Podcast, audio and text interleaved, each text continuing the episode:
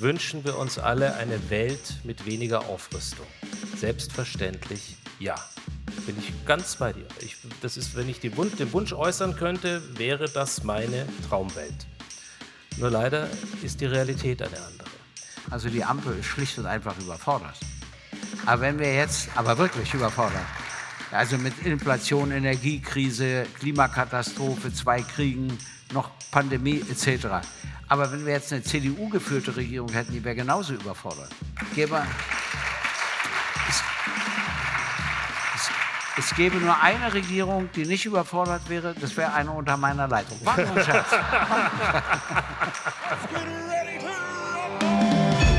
Gysi gegen Gutenberg.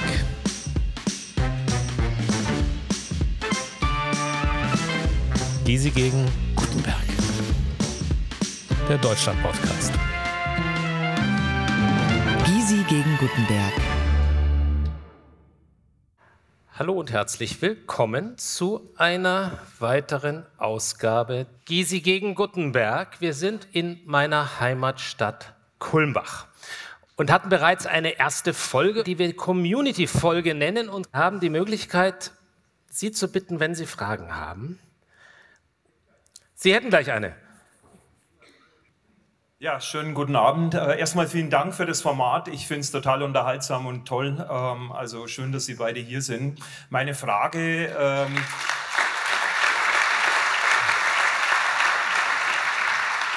Meine Frage geht tiefer und zwar Richtung Militär, nachdem Sie ja ehemaliger Verteidigungsminister sind und Herr Gysi, Sie jemand, der äh, letztlich einer Partei auch angehört, die eigentlich ja sowas wie Bundeswehr oder Militär äh, sagt, braucht man gar nicht und völlig verteufelt eigentlich, ähm, ist es ja, äh, wo gehen wir eigentlich militärisch hin? Äh, kriegt das Militär auf der Welt immer mehr Relevanz, weil eigentlich waren wir mal in Abrüstung ähm, und das war toll.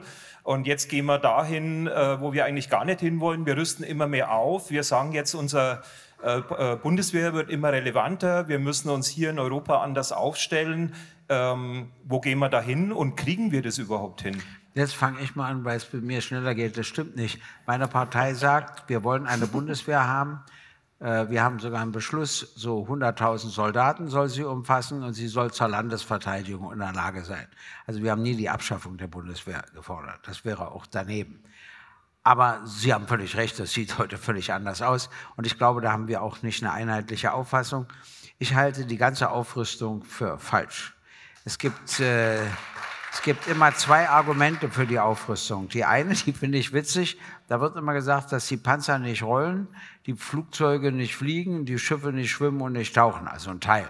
So, dann sage ich immer, Frankreich gibt in etwa das gleiche Geld für Rüstung und Armee aus wie wir und da rollen ja alle Panzer, da fliegen alle Flugzeuge und da schwimmen und tauchen auch alle Schiffe.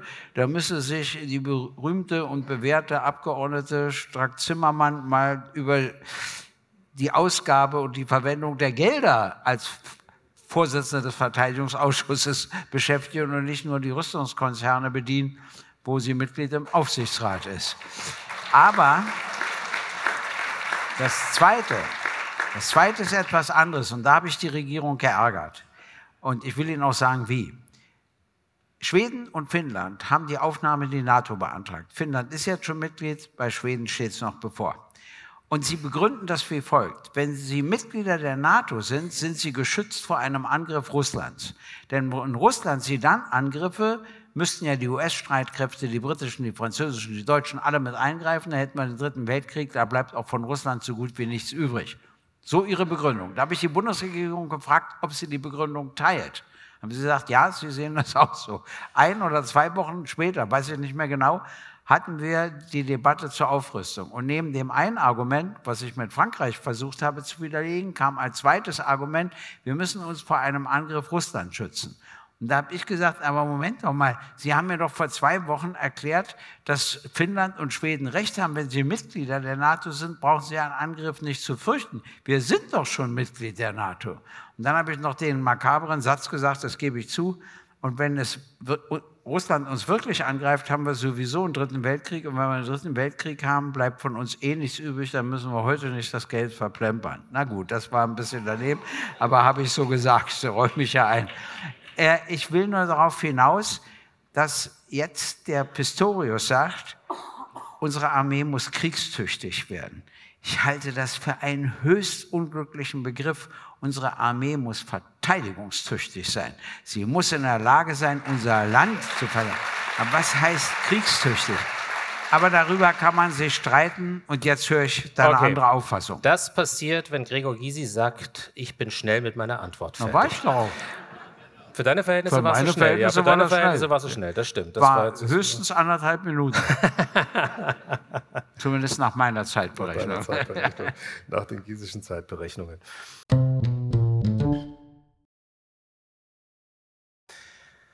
Also, zunächst einmal rollen, lieber Gregor, auch in Frankreich nicht alle Panzer, schwimmen dort auch nicht alle Schiffe und fliegen dort auch nicht alle Flugzeuge. Die tun nur so. Die tun nicht nur so, aber auch die haben einen erheblichen, einen erheblichen Aufarbeitungsbedarf.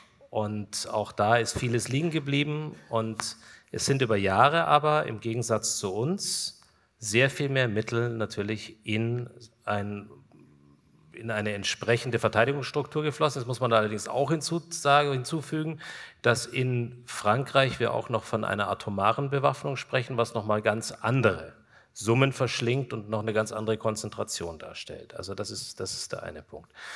Der zweite Punkt, wenn wir über die Argumentation sprechen, wünschen wir uns alle eine Welt mit weniger Aufrüstung.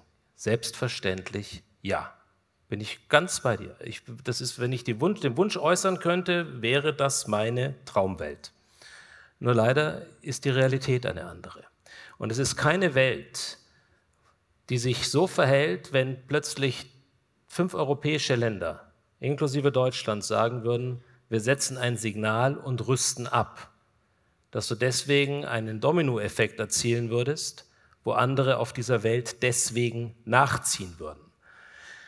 Macht wird leider, leider anders definiert und anders zum Ausdruck gebracht. Und das ist etwas, was wir vor eineinhalb Jahren uns nicht vorstellen konnten und was über Nacht plötzlich wieder stattgefunden hat, nach Jahren, wo wir alle glaubten, gar nicht tief genug im roten Teppich Richtung Moskau versinken zu können.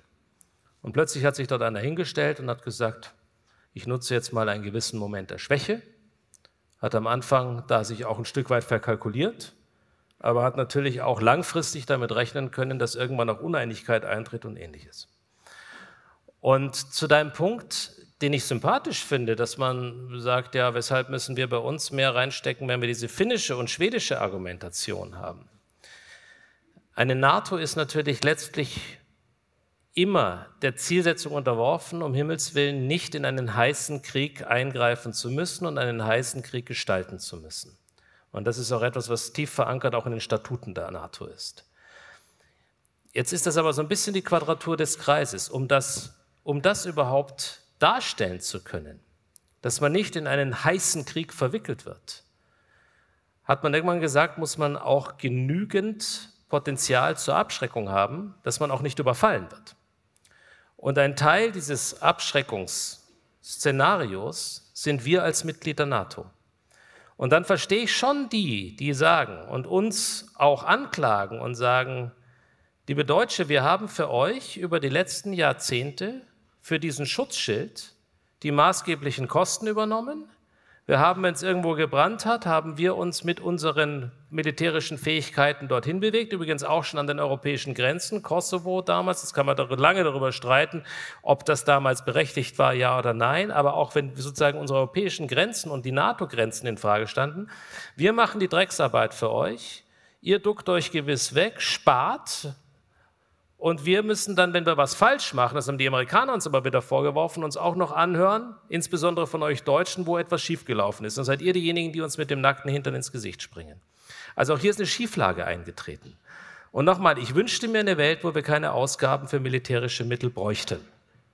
Aber ich wünsche mir auch eine Welt, wo wir uns nicht vor unserer Verantwortung wegducken und sie anderen überlassen. Und wenn wir das machen, wird es irgendwann dazu führen, dass die sagen, macht euren Dreck alleine, um es mal auf Berlinerisch auszudrücken. Das ist jetzt ein eher holpriges Berlinerisch gewesen. Und das ist etwas, das ist ein Vorwurf, der leider immer mehr greift. Zudem jetzt nochmal ganz wichtig, und übrigens Finnland und, und, und, und Schweden, dass sie der NATO beigetreten sind, finde ich, ist etwas eher, was zur Stabilisierung beiträgt. Aus finnischer Sicht kann ich das verstehen. Die sind schon zweimal im letzten Jahrhundert von Russland angegriffen worden. Und bei uns sind jetzt haben sich die Grenzen etwas weiter nach Osten verschoben, direkt zu Russland. Und natürlich muss es die Zielsetzung mittel- und langfristig wieder sein, auch wieder funktionierende Strukturen aufzubauen, wo man sich nicht im Konflikt und nicht im Krieg mit Russland befindet, ohne Frage. Auf der anderen Seite darf man ihnen aber auch letztlich nicht den Bonus dafür geben, dass sie für ihre Aggressivität auch noch belohnt werden. Kriegstüchtig, ist das das richtige Wort, ja oder nein? Ich habe da auch erstmal gezuckt. Und das kommt jetzt aus dem Munde der Person, die 2009 gesagt hat, wir befinden uns im Krieg in Afghanistan, im Krieg. Und warum habe ich das damals gesagt? Weil das der Realität entsprach. Weil das Bild gezeichnet wurde in diesem Lande, dass unsere Soldaten dort im Wesentlichen Winke-Winke machen und irgendwelche Brunnen buddeln und tatsächlich aber in einem Kampfeinsatz bereits verwickelt waren und faktisch im Krieg waren. Wir haben eine Neigung in diesem Land, uns vor den bitteren Wahrheiten mit irgendwelchen hübschen Wortgirlanden immer wieder zu drücken. Und das, was jetzt an einigen Stellen stattfindet, das, was an einigen Stellen in dieser Erde stattfindet und was sich keiner wünscht, ist Krieg. Das ist kein Konflikt, das ist Krieg. Und es ist nicht ausgeschlossen, dass ein Krieg plötzlich auch wieder ich wünsche es mir nicht, aber auch wieder weiter um sich greift und plötzlich uns umfasst. Ich habe nur die Befürchtung, wenn wir weiterhin uns um begrifflich, vor Begrifflichkeiten scheuen, der, der Pistorius ist ja kein martialischer, der, der jetzt kriegslüstern wäre. Im Gegenteil, das ist er nicht. Du kennst ihn ja auch. Das ist kein kriegslüsterner Zeitgenosse. Jetzt müsste, man, jetzt müsste man das Kopf, dieses, dieses Nein, leicht gedankenverlorene Kopfnicken zumindest unseren Zuhörerinnen und Zuhörern erklären, weil das können sie nicht Nein, sehen. Ich kenne ihn nicht. Aber genug, lass mich, um lass mich gerade nochmal, gib, gib, lass ich gleich nochmal da, was ist ja eine spannende Diskussion. Das ist ja wirklich eine spannende Diskussion. Ich fürchte, dass wenn wir weiterhin mit verhuschten Worten diese Welt beschreiben und dann plötzlich ja auch in meiner Zeit eine über Jahre und Jahrzehnte heruntergewirtschaftete Bundeswehr plötzlich mit den Dingen ausstatten müssen, dass sie in der Lage wären, sich nicht nur einem Konflikt, sondern im schlimmsten aller Fälle, den sich keiner wünscht, auch in einem Krieg zu bewähren, dann müssen wir die Realitäten benennen und sie nicht verschweigen, meine Damen und Herren. Es nutzt niemandem etwas. Und und deswegen habe ich nach so einem ersten, nach so einem ersten Erschrecken, wo ich auch wusste, das wird auch nicht jedem gefallen, habe ich gesagt, okay, da ist wenigstens mal wieder ein Politiker, der sich nicht nur hinstellt, um den Medien zu gefallen, um irgendwie sofort irgendeinen Jubel zu erfahren, sondern der auch mal eine unangenehme Realität benennt. Und mir sind solche lieber, ganz ehrlich, als diejenigen, die einfach immer nur gefallen wollen.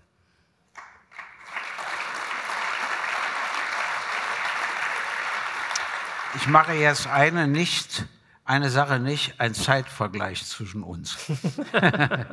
Nochmal die kritische Frage vielleicht zu, in Richtung Alterspräsidentschaft.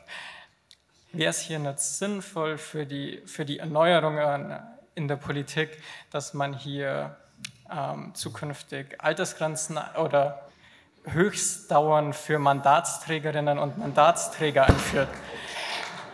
Und und Sie, vielleicht nicht selbst nur, die, die Technik knackt schon. Ja, ja, sagen, ne? ja, genau. Aber, aber vielleicht nicht, wenn es nicht unbedingt die Nein, Abgeordneten ja sind.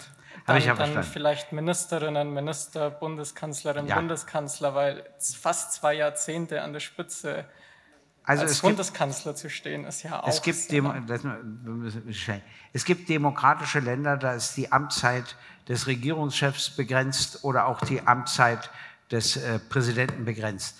Bei uns denkt man, haben wir nur eine Amtszeitbegrenzung für den Bundespräsidenten. Der darf nur zwei Legislaturperioden Bundespräsident sein, das sind zehn Jahre. Beim Kanzler kennen wir keine Begrenzung, äh, was merkwürdig ist, weil das eine ist ein repräsentatives Amt, aber kein Machtamt, das andere ist ein Machtamt. Ist ein bisschen komisch. Bei Abgeordneten ist es deshalb schwer, weil du das passive Wahlrecht einschränkst. Dazu musst du das Grundgesetz ändern. Denn du erklärst dann erwachsene Deutsche für nicht wählbar. Das ist problematisch. Obwohl ich den Gedanken verstehen kann. Aber wenn wir jetzt einführten und sagen, man darf höchstens zwei Legislaturperioden, wie ich es den beiden Jungen vorgeschlagen habe, erstmal im Bundestag sein, dann sagen wir, sie sind nicht wählbar. Und da würde das Bundesverfassungsgericht immer sagen, das ist absolut indiskutabel. Deshalb gibt es das weltweit nicht. Aber es gibt natürlich einen Umstand, und da gebe ich Ihnen recht, wir verlagern ja immer das Eintrittsalter in die Rente. Nur bei Bundestagsabgeordneten gibt es keine Grenze. Natürlich kann ich mit 90 Jahren, ich bin ja erst 75, noch Mitglied des Bundestages sein.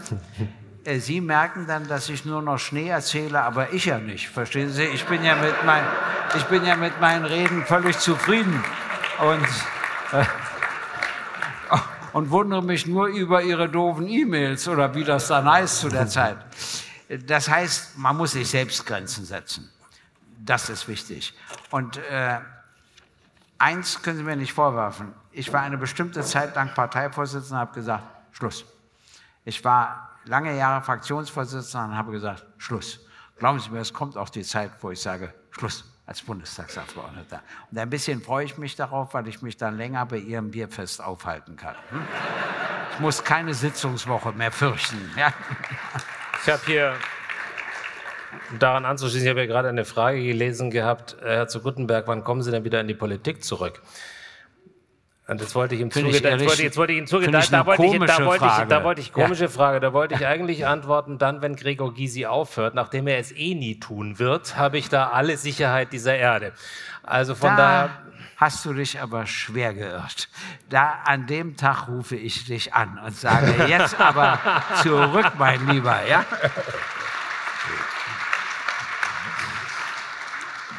Wird das Handy ganz schnell ausgeschaltet. Wir können, glaube ich, noch eine Frage nehmen und ja, versuchen sie auch kurz zu beantworten. Kurz die vier vielleicht und dann, achso, die drei sind es noch. Moin. Ähm, ich habe eine kurze, schnelle Frage. Und zwar würde mich interessieren, vor allem im Hinblick auf jetzt die neueste PISA-Studie, inwieweit Sie die Interessen und die Bedürfnisse der Kinder und Jugendlichen in politischen Entscheidungsprozessen mitbedacht sehen. Also zunächst einmal ist die PISA-Studie ein beschämendes Desaster für unser Land. Und ich glaube, für ein Land, das sich dadurch auszeichnet, dass bei uns die Rohstoffe nicht in der Erde, sondern zwischen den Ohren im Wesentlichen gegeben sind und wo wir uns immer wieder auch als Land der Dichter und Denker gebrüstet haben und das in einer gewissen Zeit auch zu Recht, muss ich sagen, ist das, was da an Bildungsspiegel uns vorgehalten wird, etwas, was mehr als nur ein Weckruf sein müsste und sein sollte.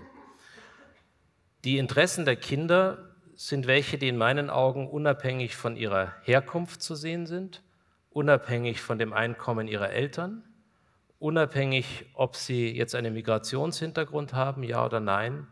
Kinder sind das größte Gut, was wir in diesem Land haben. Und sie sind das Schützenswerteste auch, was wir haben. Und vor diesem Hintergrund gilt es, ein Bündel von Hausaufgaben hier anzupacken. Und wir haben uns in einem anderen Podcast ähm, auch schon mal darüber unterhalten und gar nicht gestritten, wo wir darauf hingewiesen haben, wo müsste man da ansetzen? Und es sind so viele Punkte. Einer der Punkte war, wie schwierig es ist, dass wir immer noch diesen Wettbewerb zwischen den Bundesländern haben, nicht mit ganz unterschiedlichen Ansätzen, Kooperationsgebot oder Kooperationsverbot. Also, das sind ja wieder so Wortungetüme, die hier eine Rolle spielen. Ich finde, das Erste ist nicht die Eitelkeit der Politiker, die Bildungspolitik betreiben, sondern es ist wirklich das Interesse der Kinder, das uns alle als Gesellschaft in der Politik, egal wo wir Verantwortung tragen, einfach das größte Gut ist, das es zu schützen gilt. Und das ist für mich eine Triebfeder, auch mich außerhalb der Politik hier zu engagieren. Gregor, du tust das in deinem Feld auch. Und ich glaube, da sind wir gar nicht so furchtbar weit auseinander. Nein, glaube ich auch. Also es ist so, wir haben 16 verschiedene Schulsysteme, weil wir 16 Bundesländer haben. Das war zur Zeit der Postkutschen noch ein gewisser Fortschritt, aber mit dem 21. Jahrhundert hat das gar nichts zu tun. Nun werde ich aber nicht los, dass das Ländersache ist.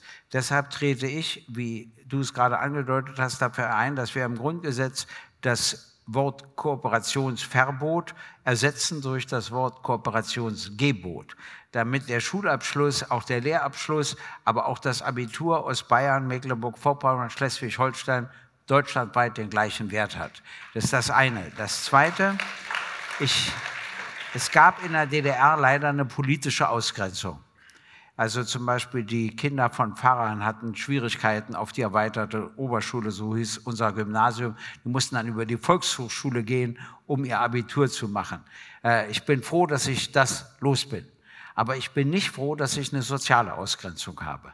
Und wer Kinder so früh trennt, wie wir das machen, nach der vierten Klasse, spätestens nach der sechsten Klasse, grenzt sozial aus. Und dadurch haben wir folgendes Ergebnis dass Kinder von Arbeitnehmerinnen und Arbeitnehmern Ingenieure werden oder Architekten, ist in Deutschland eine Rarität und in Frankreich häufig. Warum? Weil die andere Schulen haben. Die haben Ganztagsschulen und da gibt es keinen sozialen Unterschied. Sozusagen, du hast auch als Kind aus bildungsfernen Schichten die Chance und die kommen natürlich später, die kommen nicht gleich, die haben andere Entwicklungsstufen. Ach, und das ärgert mich richtig, weil ich äh, war das erste Mal, als ich in den Westen reisen durfte, im Januar 88 also es war beantragt für Januar 87, aber wurde es abgelehnt. Also, aber im Januar 88 durfte ich dann fahren. Da war ich in Paris und hielt einen Vortrag zu einem klasse Thema, der Grad der Verwirklichung der Menschenrechte in der DDR. Man träumt davon, gerade in Paris zu sprechen. Vor allen Dingen, wenn man zurück wollte in die DDR. Wenn ich hätte abhauen wollen, dann hätte ich ja einen freien Vortrag halten können. Aber mal abgesehen davon, mir hat alles gefallen, eine Kundgebung, die Regierung. In Restaurants wurde ich nicht platziert. Ich konnte mich einfach hinsetzen, wo ich wollte. Alles wunderbar. Die einzige Sache, die mich gestört hat, da hängt von Leonardo da Vinci die lächelnde Mona Lisa. Und ich wusste, dass die Pappe satt ist, wenn ich in Paris bin und sie mich nicht anlächeln darf. Und da ich mit ihr keine Hodelei hatte, bezahlte ich die Metrofahrt hin und den Eintritt in den Louvre. Und da war ich pleite. Und da wusste ich, wenn ich mit den öffentlichen Verkehrsmitteln in Dresden zu den alten Meistern fahre, den Eintritt bezahle, um Raphael Sixtinische Madonna zu sehen, kostet es mich fast nichts. Und das ist die einzige Sache, um die ich kämpfe. Es gibt keinen CDU-Abgeordneten, der mir widerspricht. Ich sage, ich möchte für alle Kinder und Jugendlichen den chancengleichen Zugang zu Bildung, Ausbildung, Kultur. Kunst, Kultur und Sport. Und davon sind wir meilenweit entfernt. Aber da höre ich nicht auf zu kämpfen.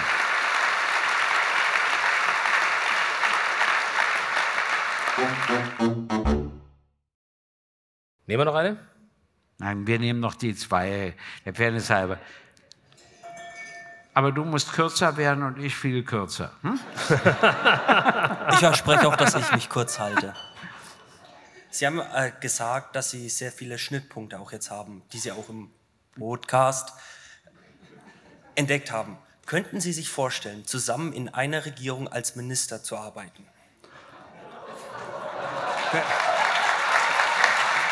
Ich habe nur ich habe nur eine Frage. Für das gleiche Ressort oder für unterschiedliche Ressorts? du als Staatssekretär.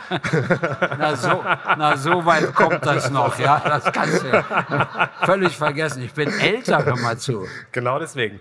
Ähm. Ich finde, Und auf, auf, auf welchen, welchen, welche Chefin oder welchen Chef hätten wir denn gerne? Ja, ich will dir, na, das kann ich dir gleich sagen. Ich finde ihre, ihre Idee nicht völlig absurd. Wissen Sie, was das ist? Das wäre eine nationale Regierung in einer so schweren Krise, wo du sagst, alles, was uns trennt, ist jetzt nicht interessant, sondern gemeinsam müssen wir das verhindern. Glücklicherweise wir haben zwar Krisen, aber so schwer sind sie nicht, dass man darüber nachdenken muss. Aber für einen solchen Fall, dass es eine so schwere Krise gibt, schlösse ich es nicht aus. Und wenn die vom Charakter her so sind wie er und ähnlich, ginge das auch. Und dann kann man sich streiten. Das ist gar kein Punkt. Am Kabinettstisch würde das nicht so ruhig verlaufen wie heute. Dann, dann kloppen wir uns eben richtig, aber man weiß, der andere ist zuverlässig. Und wenn er dann Ja sagt, dann ist das ein Ja. Und das ist mir so besonders. Ja, der Chef wäre natürlich ich. Was denkst du denn?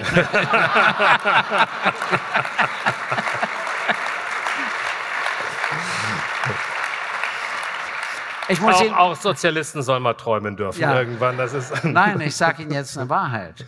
Die jetzige Regierung, die wir haben, also die Ampel, ist schlicht und einfach überfordert. Aber wenn wir jetzt, aber wirklich überfordert, also mit Inflation, Energiekrise, Klimakatastrophe, zwei Kriegen, noch Pandemie etc. Aber wenn wir jetzt eine CDU-geführte Regierung hätten, die wäre genauso überfordert. Gäbe, es, es, es gäbe nur eine Regierung, die nicht überfordert wäre, das wäre eine unter meiner Leitung. War nur ein Scherz.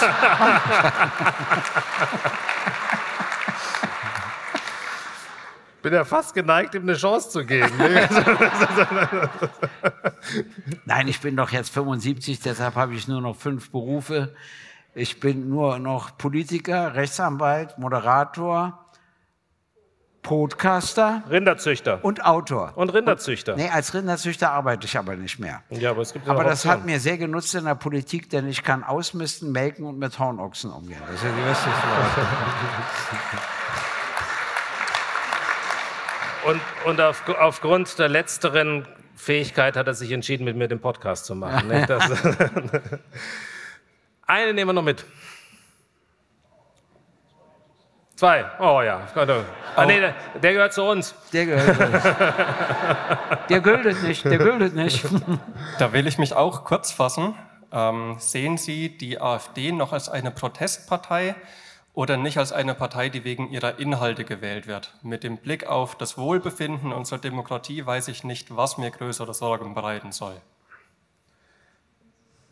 Ja, also die AfD ist auf jeden Fall eine Partei, die nicht mehr, wie ich es vorhin gesagt habe, einfach vernachlässigt werden kann. Wenn man sich mit auf 15, 20 im Osten jetzt in Teilen über 30 Prozent befindet, dann nähert sich das aus meiner Beobachtung heraus, und ich bin ja da auch nicht mehr nah genug dran, aus meiner Beobachtung heraus schon aus einem gewissen Teil Protest und einen mit, äh, aus gewissen Antworten, die gegeben werden, die eine Bevölkerung ansprechen, die sagen, das klingt uns plausibel.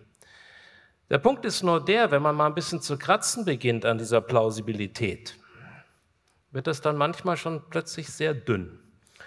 Und dieser Mühe unterziehen sich einfach zu wenige. Und das ist die Notwendigkeit, vor der wir jetzt einfach hier stehen. Es ist mit Protest alleine macht man sich zu leicht. Das kann man bei einer eine 30 Prozent Partei in gewissen Bundesländern ist nicht mehr alleine Protest. Das wäre einfach, das wäre auch fahrlässig, einfach nur so vorzugehen. Und gleichzeitig ist es natürlich auch ein Spiegel dass auf die ganz schwierigen Fragen, vor denen wir in diesem Land und auf dieser Welt stehen, die momentan Regierenden und auch diejenigen, die davor regiert haben, und das sage ich auch, da halte ich mir selber auch einen Spiegel vor, dass es uns eben nicht gelungen ist, so viel Vertrauen zu wecken, dass man eine Partei, die mit teilweise wirklich erschreckend kruden Ansichten da draußen unterwegs ist, auf einem Niveau hält, wo man sagen kann, das ist noch irgendwie erträglich. Und das ist das, was mich besorgt, was mich wirklich besorgt und wo ich glaube, dass wir eben diese Verantwortung haben, da klarer und mit, mit, mit, mit inhaltlich wirklich gefestigter Stimme auch vorzugehen und ohne diese gewisse Feigheit. Und manchmal braucht man dann auch die Tapferkeit vor dem Freund, wie man das heute nennt, sodass man auch die eigenen Leute, ob das in deinem Laden ist oder in meinem Laden ist, entsprechend dazu anstößt, da etwas mehr zu machen. Ich wünsche mir persönlich, keine Partei, die sich nur auf zu kurzen, zu platten Antworten bedient und die bei 30 Prozent landet. Ich wünsche mir eine Partei, wenn sie dort unterwegs sind, ich, jeder darf eine Partei gründen in diesem Lande, aber dass man dann wenigstens verantwortungsvoll mit dem umgeht, was einem an die Hände gegeben ist. Ich glaube, in den Wählerinnen und Wählern der AfD stecken immer beide Seelen. Die, in den meisten. Die einen sagen sich, ich bin mit der etablierten Politik fertig, aus verschiedensten Gründen, nicht glaubwürdig, falsche Sprache, geben falsche Beweggründe an und so weiter und so weiter. widersprechen sich, versprechen im Wahlkampf das, machen dann aber was ganz anderes. Kommt so vieles zusammen. Und das Zweite ist, dass sie aber auch zum Teil inhaltlich übereinstimmen. Und was ist es? Was macht die AfD? Sie ist nationalistisch und gaukelt den Leuten, die Angst vor der Globalisierung haben, vor, dass sie national alle Fragen, auch die weltpolitischen, gelöst bekommen. Das ist natürlich Quark, aber es entspricht einem Wunsch, dass du sagst, es wäre doch viel schöner, wir kriegen hier in unserer Stadt das alles geregelt, ohne Paris, ohne New York, ohne Peking, ohne Moskau etc. Das bedient sie. Das Zweite ist, dass sie zusätzlich etwas bedient, nämlich die Angst vor Flüchtlingen. Und was wir da 2015 erlebt haben im Sommer, das war der Auslöser der Existenz der AfD. Zuerst Nun, Europa. Wie Zuerst ihre Europafeindlichkeit, ja, davor schon. Die, ja, natürlich, völlig mhm. europafeindlich das Ganze, die ist ja auch gegen die EU etc. Aber ich muss noch auf wenige Punkte hinweisen. Das erste ist, im Osten kommt etwas hinzu. Das zerstörte Selbstvertrauen. Das Selbstvertrauen ist zerstört, weil 1990 die Bundesregierung aus dem Osten nichts übernommen hat. Und der Sandmann, das Ampelmännchen und der grüne Abbiegepfeil helfen nicht weiter. Wenn du nichts übernimmst, sagst du den Ostdeutschen, dass sie nichts geleistet haben. Und das ist falsch. Ich habe damals diskutiert. Und ich habe ihnen gesagt, wir sind bei der Gleichstellung der Geschlechter noch nicht am Ziel, aber deutlich weiter als die Bundesrepublik, auch was die Betreuung der Kinder betrifft. Äh, die Berufsausbildung mit Abitur war keine schlechte Erfindung. Die Polikliniken, ich könnte jetzt noch mit der Müllentsorgung kommen, lasse ich alles bleiben. Wenn man aber vier oder fünf inhaltliche Punkte übernommen hätte, hätte man das Selbstbewusstsein der Osten Ostdeutschen nicht so gedrückt. Die haben gesagt, naja, wir hatten zwar das falsche System, aber vier oder fünf Punkte sind so gut, dass sie jetzt auch hier bei Ihnen gelten. Sie hätten das Erlebnis gehabt, dass wegen des Hinzukommens des Ostens sich in vier oder fünf Punkten ihre Lebensqualität erhöht hätte. So ein Erlebnis ist ihnen nicht gegönnt worden.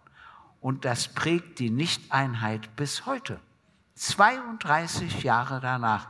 Und deshalb wählen die auch AfD, weil meine Partei den Fehler beging, nach der Vereinigung mit der WASG den Osten zu vernachlässigen. Das war falsch. Das hätten wir nie gedurft. Dadurch haben wir der AfD dort Freiräume geboten, die wir ihr nie hätten bieten dürfen. Das hat jetzt meine Partei erkannt, aber ein bisschen spät. Das kriegst du so schnell ja nicht wieder nachgeholt. So, und dann kommt ein internationaler Trend dazu. Es besteht die Gefahr, dass der Trump wieder Präsident der Vereinigten Staaten wird. Wir haben Duda in Polen. Wir haben Orban in Ungarn. Wir haben Le Pen, Pen in, Frankreich. Frankreich. Wir haben Fico Erdogan. Wir haben Meloni. Verstehen Sie? Alles geht ganz nach rechts. Das macht mir Sorgen. Und warum? Die Linke ist gescheitert mit dem Scheitern des Staatssozialismus. Und die etablierte Politik ist nicht glaubwürdig. Und alle Staaten, die nicht demokratisch sind, haben einen Vorteil, sie erscheinen den Menschen effizienter.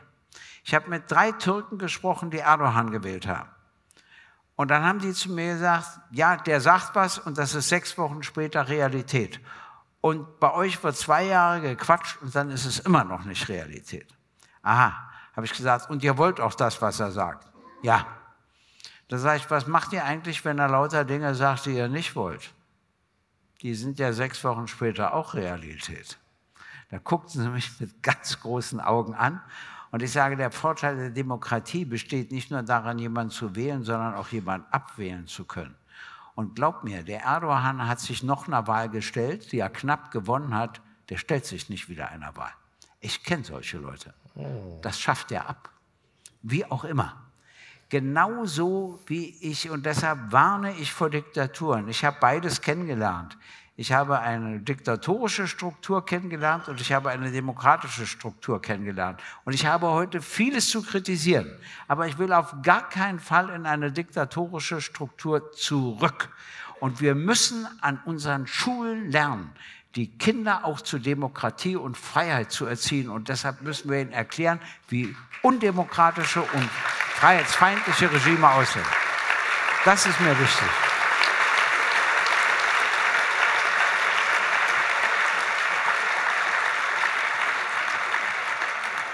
Gregor Gysi, Gregor Gysi ist kurz davor, die Redezeitdiktatur einzuführen.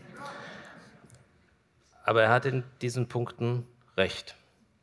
Und ich stimme dir hier auch zu. Und äh, ich darf noch mit einem Augenzwinkern sagen, zumindest eine vergnügliche Sache haben wir alle gerne aus dem Osten übernommen.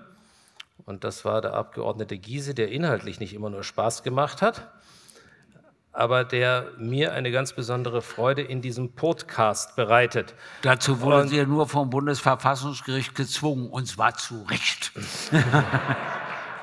du hättest jetzt, du hättest jetzt ganz elegant generös sein jetzt können. Kommt, jetzt kommt aber Eleganz. Ich freue mich, dass wir zusammengefunden haben. Ich finde unsere Podcasts auch schön. Ich nenne sie weiterhin Podcasts. Und ich freue mich, dass viele sich das gerne anhören und plötzlich erleben, dass zwei Menschen, meine, der eine kommt aus dem Hochadel, der andere aus dem Niedrigadel, dass zwei Menschen sich trotzdem so gut verstehen können und sich streiten können bei Militärfragen und bei anderen, ohne sich oder ohne an Respekt füreinander zu verlieren. Das ist mir wichtig.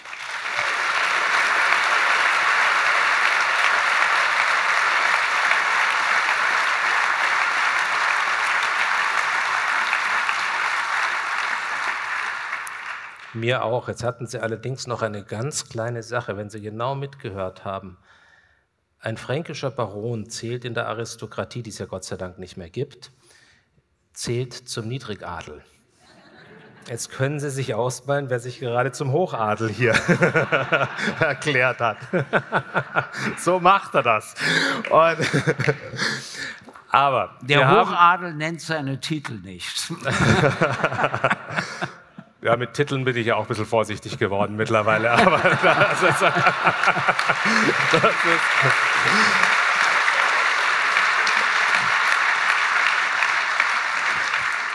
Aber darf ich Ihnen mal eine Sache erzählen, die mir wichtig ist, was ich gut nachvollziehen kann? Sie kennen ja die Geschichte um seine Doktorarbeit. Er hat eine neue Arbeit geschrieben und verteidigt. Das finde ich gut. Er ist wieder Doktor. Aber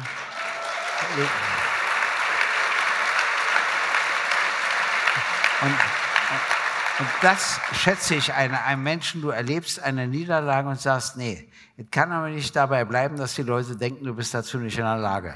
Das finde ich gut. Und dann, das kostet Zeit, das kostet eine ganze Menge. Und dann hat er diese Arbeit geleistet und redet nicht drüber. Wenn ich es nicht gesagt hätte, hätte er es Ihnen nicht gesagt. Schon dafür müssen Sie dankbar sein, dass ich heute hier war, sonst hätten wir das gar nicht erfahren. Komm.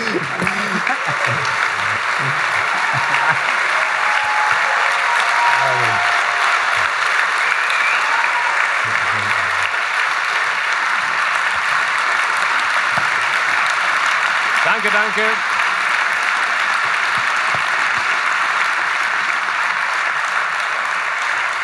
Vielen Dank. Gysi gegen Gutenberg ist eine Produktion der Open Minds Media GmbH.